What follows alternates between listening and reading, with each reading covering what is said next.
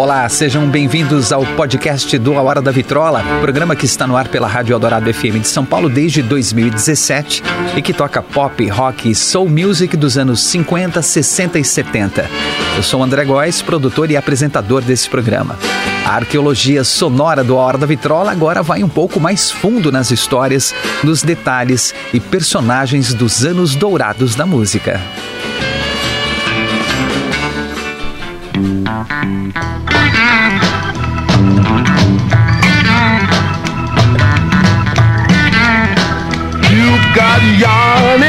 Você já ouviu a expressão whitewashing?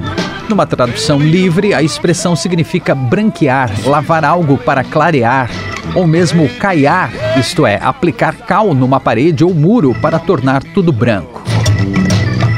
Quando tratamos de coisas e objetos, a expressão soa normal e corriqueira, não é mesmo? Mas e quando é usada com pessoas? O que seria o embranquecimento nesse contexto?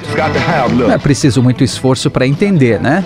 Whitewashing é o processo de apagar, esconder ou não permitir pessoas não brancas em lugares onde poderiam ou deveriam estar com o único intuito de favorecer pessoas brancas.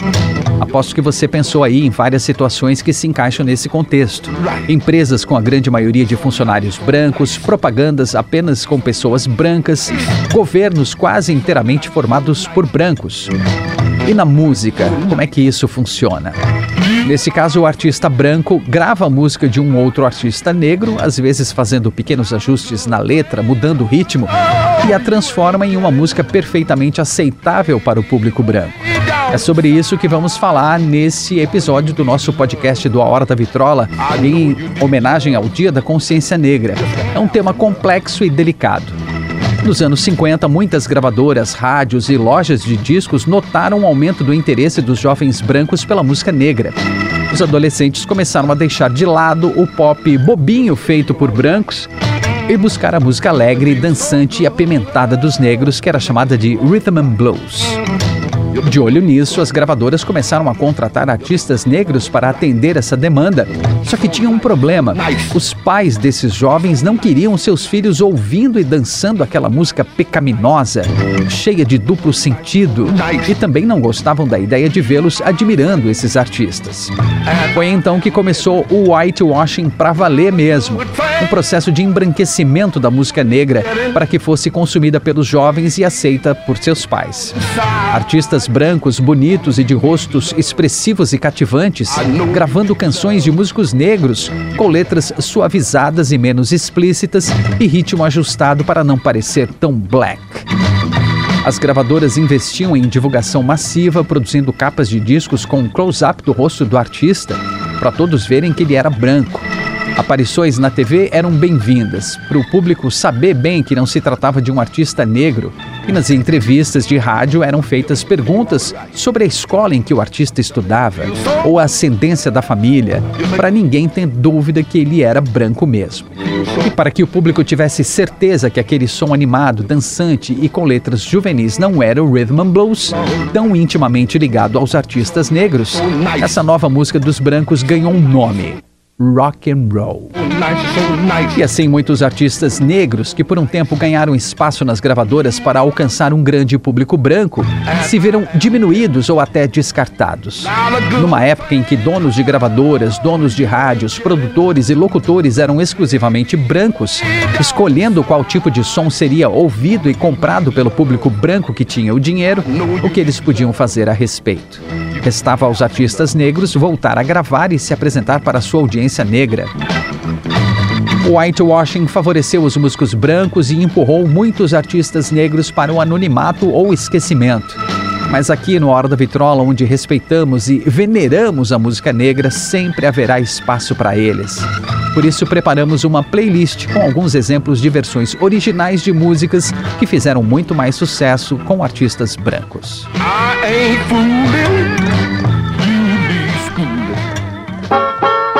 Arthur Crudup, That's Alright, 1946.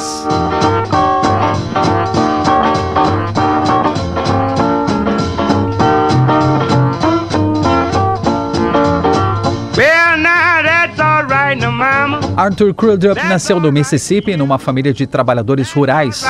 Após começar a cantar na igreja, logo se envolveu com o blues e na adolescência já cantava em bares e clubes. Quando os cantores de blues começaram a se concentrar em Chicago, Arthur Crudup também se mudou para lá. Ele conseguiu um contrato de gravação e lançou algumas de suas músicas mais populares entre o público negro, entre elas That's Alright, que ele escreveu e gravou em 1946.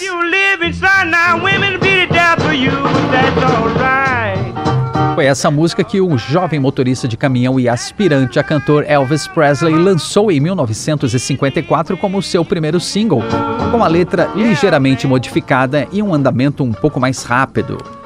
Com o sucesso daquele cantor branco que soava como um negro, como dizia o produtor Sam Phillips, o nome de Arthur Crudup ficou conhecido e vários artistas gravaram outras músicas suas. O próprio Elvis gravou mais duas músicas dele, My Baby Left Me e So Glad You're Mine. Só que Arthur Crudup recebia valores muito baixos pelos direitos de suas músicas. Isso quando recebia, o dinheiro ia direto para a gravadora e depois era repassado para ele. Depois de tantos anos, ele ainda era pobre, tendo de trabalhar em vários bicos para pagar as contas. Ele até desistiu de gravar novos discos, pois dizia que todo mundo estava ficando rico às suas custas, enquanto ele continuava pobre. Nos anos 60, um advogado especialista em direitos autorais tentou ajudar o Arthur Crudup a receber os seus royalties, mas a briga com as gravadoras gigantes e poderosas não avançou. Em 1970, uma nova ação foi movida em favor do músico e mais uma vez não deu em nada. Conformado, Arthur Crudup dizia a amigos que tinha desistido. Eu nasci pobre, vivo pobre e vou morrer pobre. E assim foi, infelizmente. Ele morreu em 1974, pobre, aos 68 anos.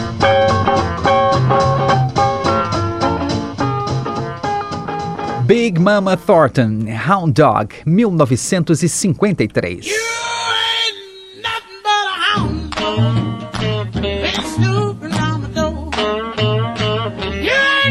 Willie Mae Thornton nasceu no Alabama e começou a cantar com seus irmãos na igreja onde o seu pai era pastor.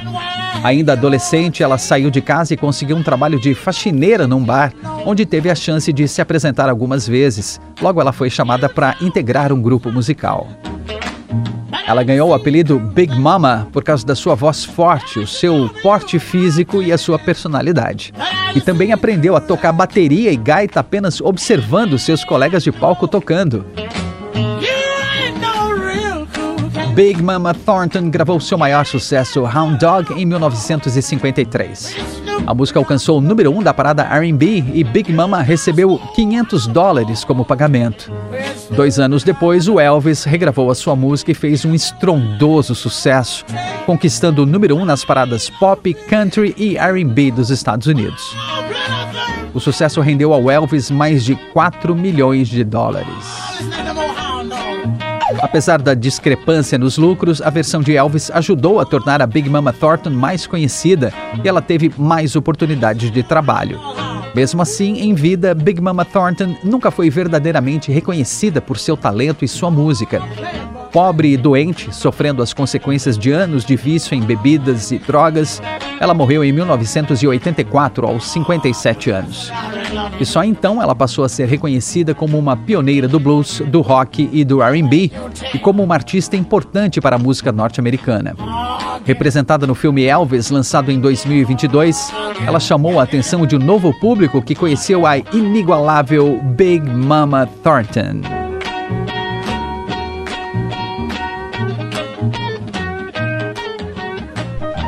Big Joe Turner, Shake, Rattle and Roll, 1954. Big Joe Turner nasceu no Missouri, nos Estados Unidos, com o nome Joseph Vernon Turner Jr. Ele ganhou esse apelido, Big Joe Turner, por causa do seu tamanho, já que ele era um cara alto, grande e por sua voz muito potente. Big Joe Turner iniciou sua carreira na década de 1920 cantando blues e R&B. Ele teve algumas músicas com boa repercussão, mas somente em 1954 ele atingiu o estrelato com Shake, Rattle and Roll, escrita por Charles E. Calhoun como um blues tradicional de 12 compassos.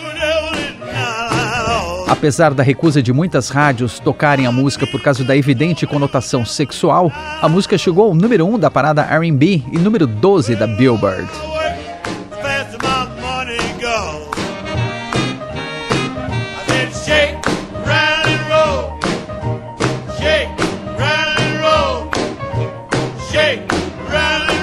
No mesmo ano, o grupo Bill Haley and His Comets gravou a sua versão, que foi lançada em julho de 1954 e fez muito mais sucesso.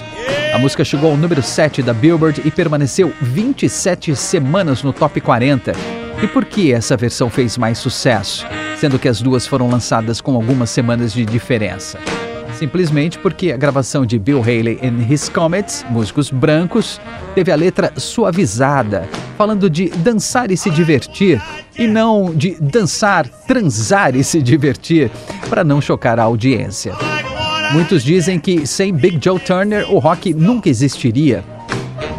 Questionado certa vez sobre o que achava de ser um precursor do estilo musical, ele apenas respondeu: Rock and roll nada mais é do que um nome diferente para o tipo de música que eu venho cantando a minha vida toda.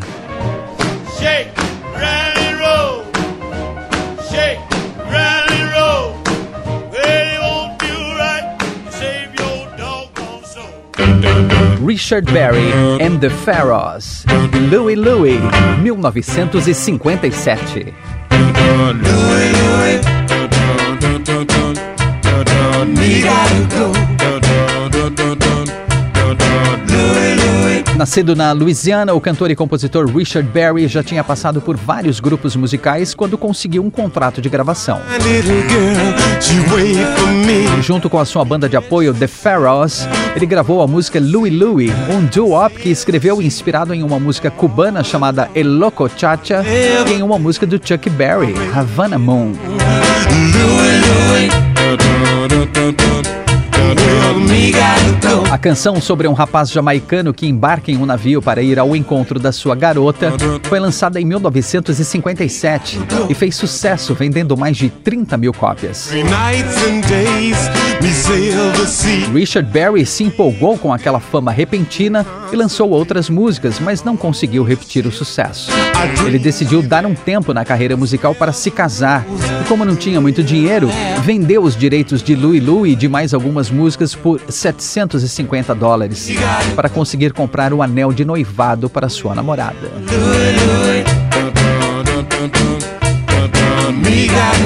Várias bandas de rock começaram a gravar Louie Louie e em 1963 o grupo The Kingsmen gravou a caótica versão que se tornou mundialmente conhecida e que foi tema de um dos episódios do nosso podcast.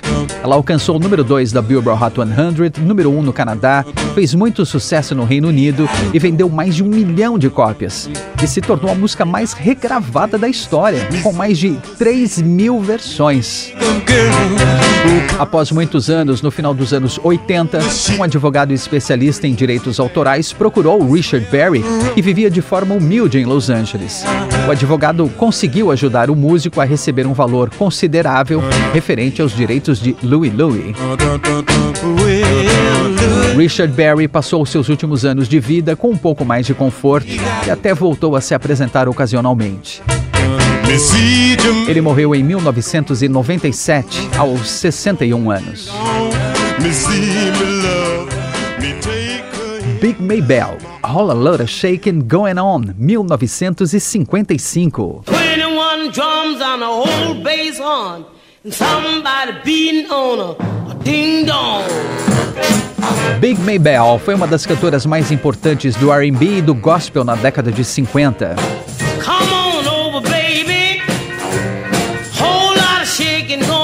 Nascida Mabel Louise Smith no Tennessee, começou a cantar na igreja ainda criança e participou de concursos de talentos regionais, ganhando pela primeira vez aos oito anos. Na adolescência, começou a cantar com alguns grupos e, aos 20 anos, saiu de casa para excursionar pelos Estados Unidos. Suas primeiras gravações foram em 1947 como Mabel Smith. Quando assinou com a OK Records, ela ganhou o nome artístico Big Maybelle, porque além de ser uma mulher grande, sua voz grave e imponente chamava muito atenção.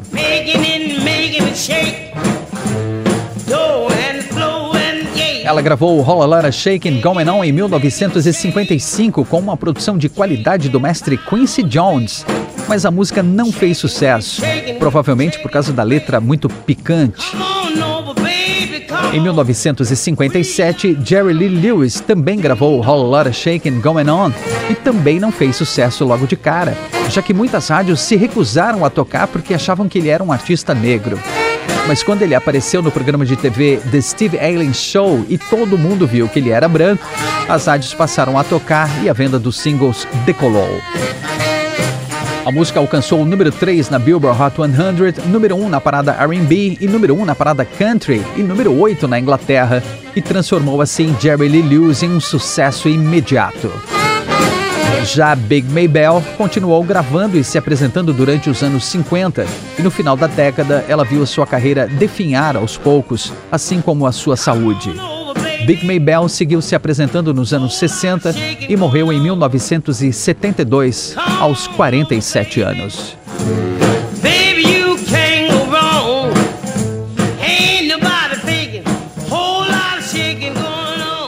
Fats Domino, Ain't That a Shame, 1955. You made me cry when you said. Antoine Dominique Domino Jr. nasceu na Louisiana e aprendeu a tocar piano aos 10 anos. Talentoso, aos 14 já estava se apresentando na noite de New Orleans e aos 21 anos conseguiu seu primeiro contrato com uma gravadora. Lançou seu primeiro single em 1949 e sua música The Fat Man, considerada uma das primeiras gravações do rock and roll, vendeu mais de um milhão de cópias. Fats Domino não tinha a presença de palco e ousadia de um Chuck Berry ou Little Richard, e por isso nem sempre é lembrado como um pioneiro do rock. Mesmo assim, colocou mais de 30 músicas no top 40 da Billboard, 11 delas entre as 10 primeiras posições, e vendeu ao longo da carreira mais de 65 milhões de discos. Ain't That Shame foi um dos seus grandes sucessos, lançado em abril de 1955 e alcançou o número 1 na parada R&B e o número 10 na Billboard Hot 100. Menos de um mês depois, o cantor Pat Boone regravou a música, fazendo alguns pequenos ajustes na letra. A ideia era facilitar a aceitação do público branco, por isso ele mudou alguns termos coloquiais para outros mais formais. Pat Bono também sugeriu ajustar o título para Isn't That a Shame, mais erudito, só que a gravadora não permitiu, com medo que o público não reconhecesse que era a música do Fats Domino. Ain't That a Shame com Pat Boone fez ainda mais sucesso e alcançou o número 1 um da Billboard Hot 100. Pat Domino, com seu temperamento tranquilo e gentil, ficou grato pela regravação de Pat Bone, já que ajudou a sua versão original a subir mais nas paradas musicais e a se tornar a primeira música a passar das paradas do R&B para as paradas pop predominantemente brancas da época. Essa foi a primeira música que fez o chamado crossover e apareceu nas duas paradas, na R&B e na parada pop. Fats Domino, o rei do rock and roll.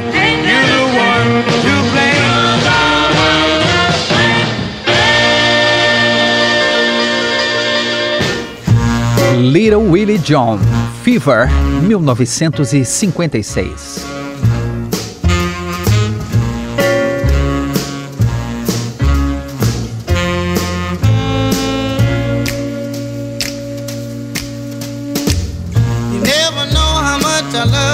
William Edward John, o Little Willie John, foi um cantor de R&B nascido no Arkansas que teve um grupo gospel com sua família.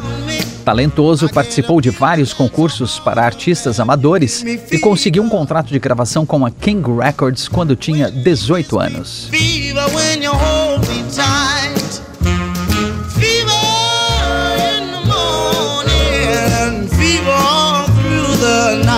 Baixo e magro, ele transformou seu apelido Little Willie em nome artístico e ficou bem conhecido com a sua voz intensa em músicas que tiveram ótima repercussão, como All Around the World e Leave My Kitten Alone.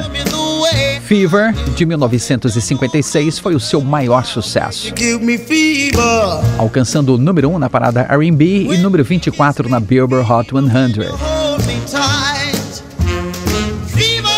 Fever foi escrita por Eddie Cooley e Otis Blackwell, um dos maiores compositores da música pop nos anos 50 e 60 e que escreveu diversos sucessos para músicos brancos também. Em 1958, a cantora de jazz Peggy Lee gravou a sua versão, fazendo ajustes na letra e citando casais famosos da literatura como Romeu e Julieta, Captain Smith e Pocahontas. Sua interpretação sensual e carismática transformou a Fever num sucesso avassalador, alcançando o número 8 da Billboard e sendo indicada ao Grammy de gravação do ano. Depois disso, a música foi gravada mais de 600 vezes. Little Willie John seguiu gravando e se apresentando no decorrer dos anos 60, mas não conseguiu nenhum outro sucesso. Ele começou a ter problemas com o alcoolismo e o seu comportamento imprevisível se tornava explosivo quando ele bebia. Por isso, ele foi preso diversas vezes por brigas, tumultos e porte de drogas. Ele morreu em 1968, aos 30 anos, quando cumpria a pena por esfaquear um homem, e a causa da sua morte nunca foi totalmente esclarecida.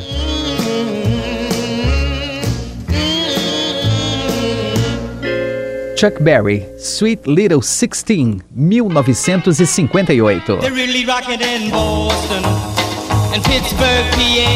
Cultuado e reverenciado até hoje, Chuck Berry é considerado o pai do rock and roll por ser um dos primeiros músicos a fazer funcionar a mistura de blues, country e gospel que originou o rock and roll. Ele nasceu no Missouri e começou sua carreira profissional na música em 1952, no grupo Johnny Johnson Trio, do pianista e seu amigo Johnny Johnson. Em 1955, assinou um contrato com a Chess Records e lançou grandes sucessos como Maybelline, Roll Over Beethoven e Johnny Be Good. A música Sweet Little Sixteen de 1958 foi o maior sucesso da sua carreira, alcançando o número 2 da Billboard Hot 100 e número 1 um na parada R&B. Além do ritmo perfeito para dançar, a letra falava diretamente com os adolescentes, contando a história de uma garota de 16 anos que ama o rock, vai a todos os shows e ainda coleciona autógrafos e fotos dos artistas. Todos os rapazes ficam loucos por ela, mas ela só quer saber de dançar e curtir o rock and roll. No começo dos anos 60, a carreira de Chuck Berry entrou em declínio com a presença maciça de músicos brancos no rock, tocando no rádio e inclusive gravando suas músicas. Para piorar, ele passou dois anos na cadeia após ser condenado por viajar pelos Estados Unidos com uma jovem menor de idade, de 14 anos, com uma base em uma lei que combatia o tráfico de pessoas brancas. Isso aí, pessoas brancas, não todas as pessoas, apenas as brancas. Quando Chuck Berry foi libertado em 1963, além do tempo precioso que ele perdeu e quase o levou ao esquecimento, ele descobriu que um grupo chamado The Beach Boys havia gravado uma música chamada Surfing USA que era um grande sucesso e uma cópia de Sweet Little Sixteen. Chuck Berry ficou furioso com aqueles rapazes brancos ganhando dinheiro às suas custas e entrou num embate com eles, ameaçando de processo. Após mais de 10 anos, depois de muita discussão, Chuck Berry conseguiu ter seu nome registrado como um dos autores da música. Surfing USA passou a ser creditada então a Chuck Berry e Brian Wilson, vocalista, baixista, principal compositor dos Beach Boys, que admitiu que se inspirou em Sweet Little Sixteen para escrever Surfing USA. Ele adorou a ideia do Chuck Berry citar várias cidades dos Estados Unidos e teve a ideia de fazer uma música citando os picos do surf lá nos Estados Unidos. Mas todo mundo sabe que essa música é do Chuck Berry, até Jubelula, não é? Eu me criei na praia, o que eu sei. Eu me criei na praia. Joe Jones, California Sun, 1960. I'm gonna go back out on the coast Where the California girls are really the most Nascido na Louisiana, nos Estados Unidos, Joe Jones aprendeu a cantar e tocar piano quando fez parte de uma banda de marinheiros, na época em, em que ele serviu a Marinha no começo dos anos 40. Após deixar a vida militar, estudou música e montou uma banda que fez algum sucesso e logo se separou. Joe Jones conseguiu um emprego de motorista do B.B. King e depois ganhou a vaga de pianista na banda dele. Com a recomendação do bluesman, Joe Jones conseguiu um contrato com a Roulette Records. California Sun foi o sexto single que ele gravou, lançado no começo de 1961, alcançando apenas o número 89 da Billboard Hot 100. Algumas outras versões de California Sun foram lançadas, sem repercussão, até que o grupo The Rivieras regravou a música em 1963 e se tornou um grande sucesso, alcançando o número 5 da Billboard Hot 100.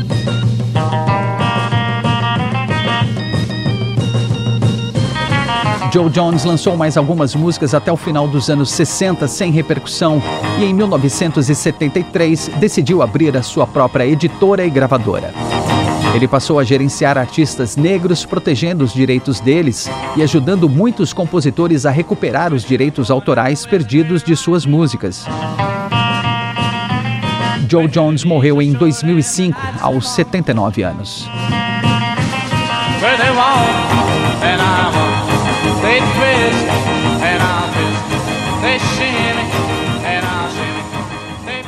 The Top Notes, Twist and Shout, 1961. Shake it up, baby. And I'll shout. Now come on, baby. And work it on out. O grupo vocal The Top Notes foi formado em Detroit, nos Estados Unidos, em 1960. Eles eram contratados da Atlantic Records e receberam a música Twist and Shout para gravar. A composição era de Burt Burns e Phil Medley, ambos em início de carreira e que se tornariam compositores famosos de músicas como Piece of My Heart e Hang Sloopy. A gravação aconteceu no começo de 1961 e não saiu como esperado, em partes por a equipe ter pouca experiência e se atrapalhar com a condução da música. Os rapazes do The Top Notes também não sabiam bem como deviam cantar a música, então deu tudo errado. O ritmo, o andamento, o jeito de cantar, tudo. O single foi lançado no final de 1961 e não fez sucesso. O compositor e produtor Burt Burns levou a música para o grupo The Isley Brothers gravar e ele mesmo produziu o single para que ficasse como ele queria. E deu certo. Lançada em 1962, a música fez um enorme sucesso, chegando ao número 1 da parada R&B e número 17 da Billboard. Logo depois, em 1963, os Beatles se basearam nela para gravar sua versão, que todo mundo conhece, que é a versão mais conhecida e que se tornou um sucesso mundial. O The Top Notes lançou mais algumas músicas tentando aproveitar o sucesso dos Beatles, mas nenhuma das músicas sequer chegou às paradas musicais. No final de 1963, o grupo se separou. The Rivingtons, Papa Um Mau Mau, 1962.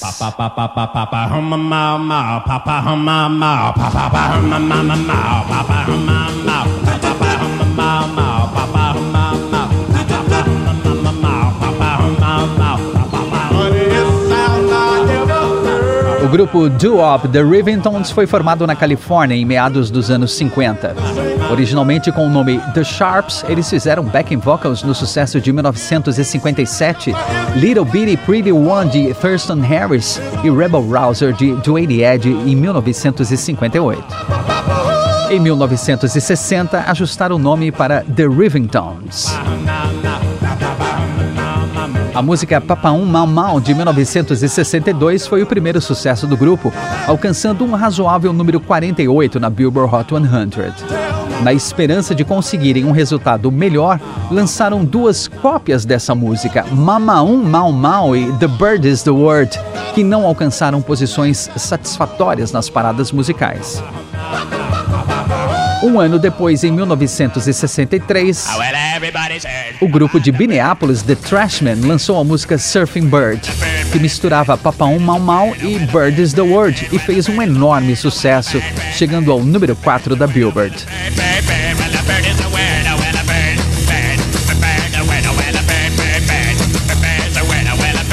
Nas primeiras tiragens do single, o vocalista Steve Warner foi creditado como compositor da música, mas o grupo The Rivingtons reclamou os direitos autorais. Após alguns anos de brigas, o The Rivingtons passou a ser creditado como um dos compositores de Surfing Bird.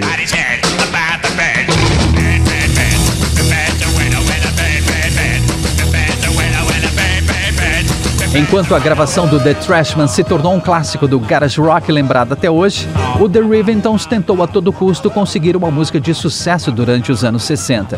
Mas após vários singles sem repercussão, eles foram dispensados da gravadora e se separaram. Garnet Means in the Enchanters, Cry Baby, 1963.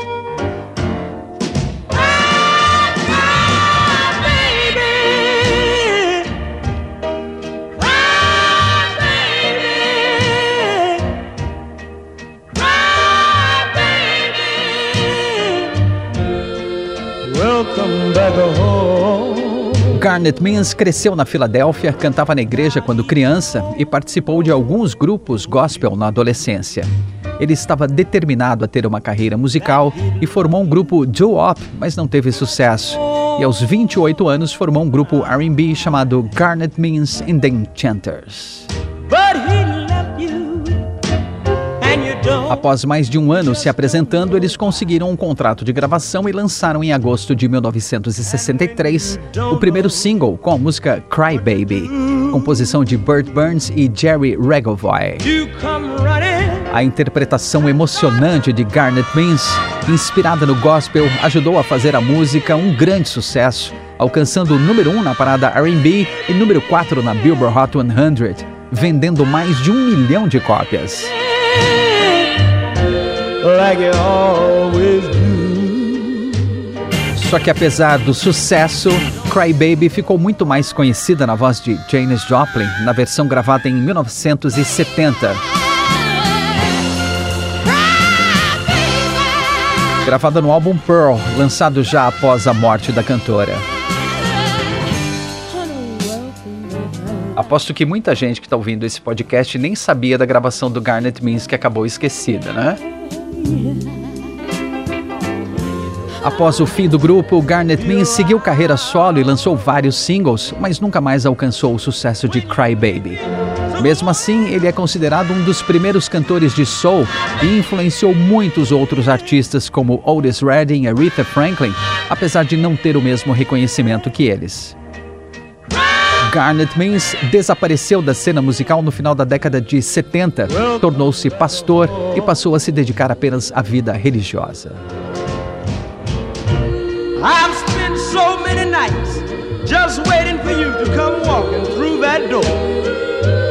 And even though you've made a fool of me so many times before, I know that all it takes. Irma Thomas, Time is on my side. 1964.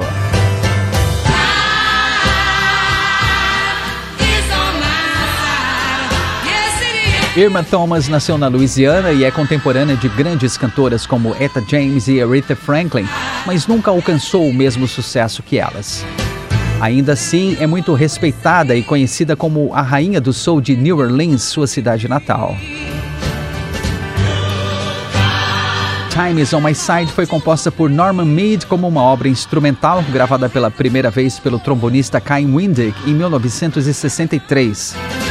Em junho de 1964, Irma Thomas lançou a sua versão com uma letra escrita especialmente para ela, com produção elaborada e tudo mais, mas não teve muita repercussão. Meses depois, os Rolling Stones gravaram a versão de Irma Thomas e foi um grande sucesso, alcançando o número 6 da Billboard Hot 100. Time Is On My Side foi o primeiro top 10 dos Stones e até hoje é lembrada como uma música do repertório da banda britânica, mesmo após Irma Thomas relançar a sua gravação e batizar um disco com esse nome. Irma Thomas se manteve nativa por todos esses anos, reverenciada em New Orleans, mas com pouca relevância para o resto dos Estados Unidos. Nos últimos anos, suas músicas foram usadas como trilhas sonoras de filmes e séries, Anyone Who Knows What Love Is Will Understand apareceu em cinco episódios diferentes de Black Mirror. Isso tudo ajudou a dar mais visibilidade a Irma Thomas, que, mesmo com vários discos lançados e até indicações ao Grammy, permanecia quase desconhecida.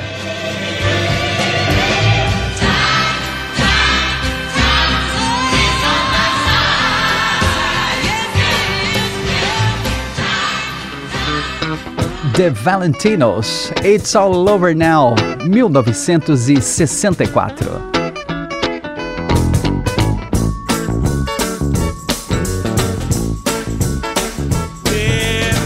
O grupo The Valentinos era formado pelos irmãos Womack e liderado por Bobby Womack, que escreveu It's All Over Now junto com a sua cunhada Shirley Womack. A música foi gravada pelo grupo e lançada em abril de 1964, não fez muito sucesso e alcançou um modesto número 94 na Billboard Hot 100.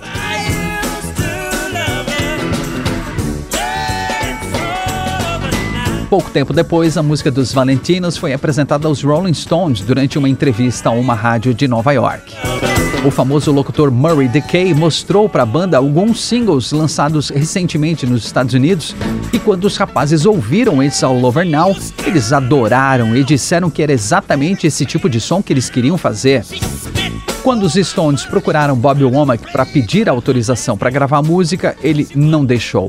O líder do The Valentinos estava bem incomodado com o sucesso daquele monte de brancos ingleses nos Estados Unidos que faziam versões de músicas negras norte-americanas.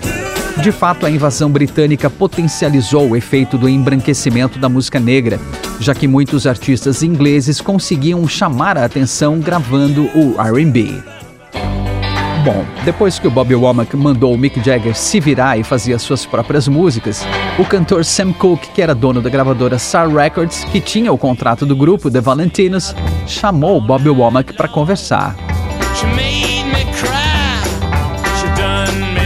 Ele conseguiu convencer o Bobby Womack a deixar os Stones gravarem It's All Over Now, explicando que seria bom para a carreira dele, que sua música alcançaria um público diferente e ele poderia ganhar algum dinheiro com isso. Sam Cooke sabia das coisas. Esse era um dos poucos benefícios que os negros tinham com o embranquecimento de suas músicas, que era ficarem um pouco mais conhecidos e chegarem a um público maior. Resolvidas as divergências, os Rolling Stones lançaram It's All Over Now e fizeram um grande sucesso na Europa, alcançando o número 1 um da parada britânica. Nos Estados Unidos chegou ao número 26 da Billboard, uma colocação muito melhor do que a do grupo The Valentinos.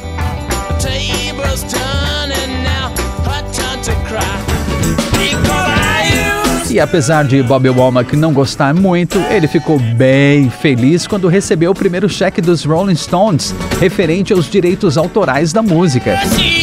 E até fez questão de avisar o Sam Cooke que, se os Stones quisessem, podiam gravar qualquer uma de suas músicas.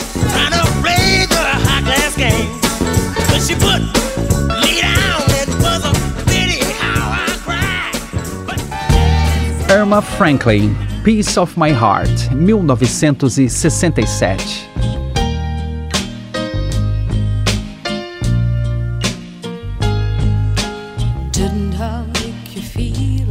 A irmã mais velha da gigante Aretha Franklin, a cantora Irma Franklin, nasceu no Mississippi e começou a cantar na igreja.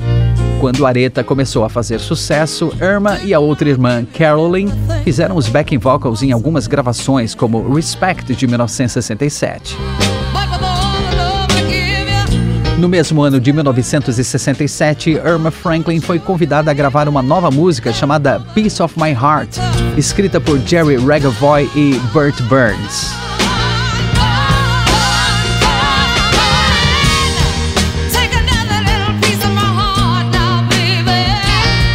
A música foi bem na parada R&B, alcançando o número 10 e na Billboard Hot 100 ficou na posição número 62.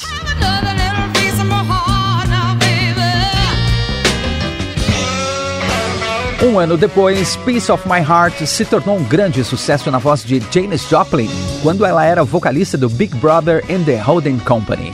O single alcançou a posição número 12 da Billboard Hot 100.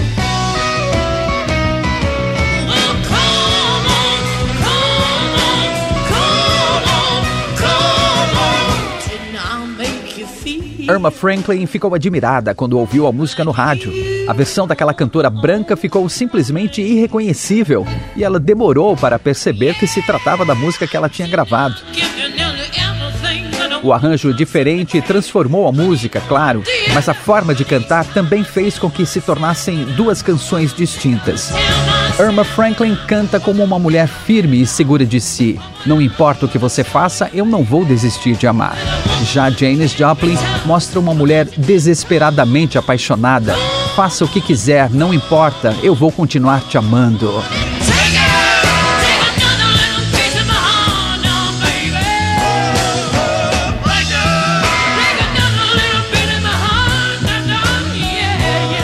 Irma Franklin lançou ainda mais algumas músicas no final dos anos 60, mas sem nenhum sucesso.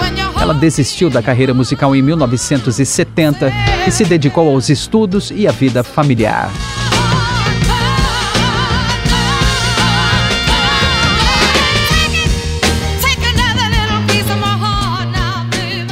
Bob Marley and the Wailers, I Shot the Sheriff, 1973. I shot the sheriff.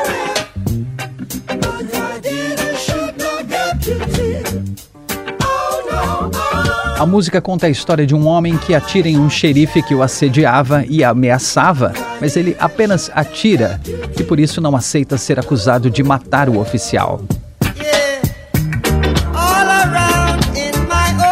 I Shot the Sheriff foi escrita por Bob Marley, ícone do reggae e uma das figuras da música mais populares do mundo. Ele gravou a música com o seu grupo The Wailers para o disco Burning de 1973 e lançou como single no começo daquele ano. I Shot the Sheriff também se tornou uma das músicas mais conhecidas de Bob Marley.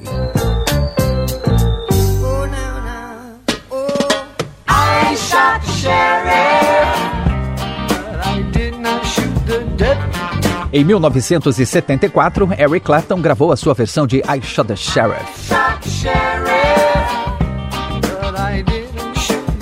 Ele conheceu a música através de um membro da sua banda. Lançada como single e também como faixa do seu segundo álbum 461 Ocean Boulevard de 1974, a gravação de Eric Clapton se tornou um grande sucesso e logo alcançou a primeira posição em vários países, incluindo os Estados Unidos, na Billboard Hot 100.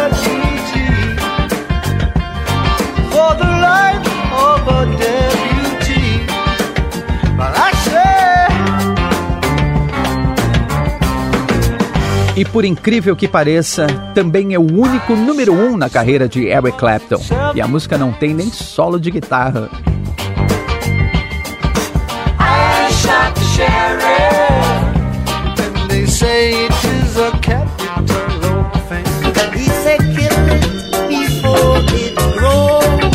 dúvida, a fama de Eric Clapton na época fez com que a Shot the Sheriff subisse nas paradas musicais e ficasse muito famosa com o seu arranjo soft rock. Mas também ajudou Bob Marley a se tornar mundialmente conhecido. E pelo menos neste caso, ao longo dos anos, a popularidade das gravações de um e de outro se inverteu. E hoje dificilmente alguém pensa em I Shot the Sheriff sem lembrar imediatamente de Bob Marley.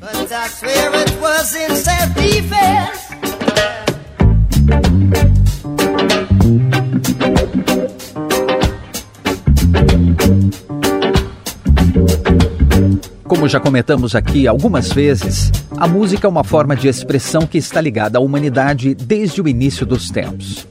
E como a humanidade surgiu no continente africano há mais de 2 milhões de anos, é óbvio que a música então nasceu na África. Portanto, todos os estilos musicais, absolutamente todos, têm as suas raízes na cultura negra, de um jeito ou de outro, inclusive o rock, claro. O embranquecimento da música deu origem ao rock and roll e até hoje esse estilo musical é considerado branco, a ponto de qualquer rádio dedicada ao rock ter quase 100% da programação com artistas brancos. Mas não se engane, o rock é negro, a música é negra, na origem e na essência. Em respeito a todos os artistas negros que foram apagados e esquecidos por esse processo de whitewashing, mais uma vez a gente afirma: sem a música negra não haveria rock nem nada. E sem contar a história negra, não tem como contar a história da música ou do mundo. Muito obrigado.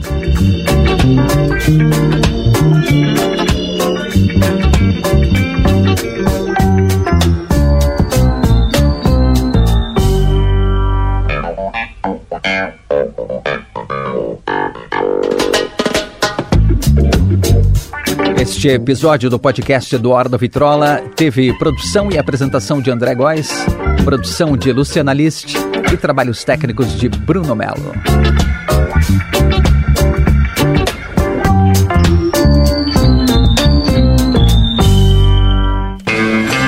Esse é o podcast do A Hora da Vitrola. Até a próxima com mais uma grande história dos anos dourados da música. E não perca todos os domingos ao meio-dia, com reprises às quintas-feiras às 11 da noite, o programa A Hora da Vitrola, os anos dourados da música na Rádio dos Melhores Ouvintes, na Rádio Eldorado FM 107,3 ou radioeldorado.com.br ou pelos aplicativos para celular e tablet da Rádio Eldorado. Sempre com o melhor do pop, rock e soul music dos anos 50, 60 60 e 70.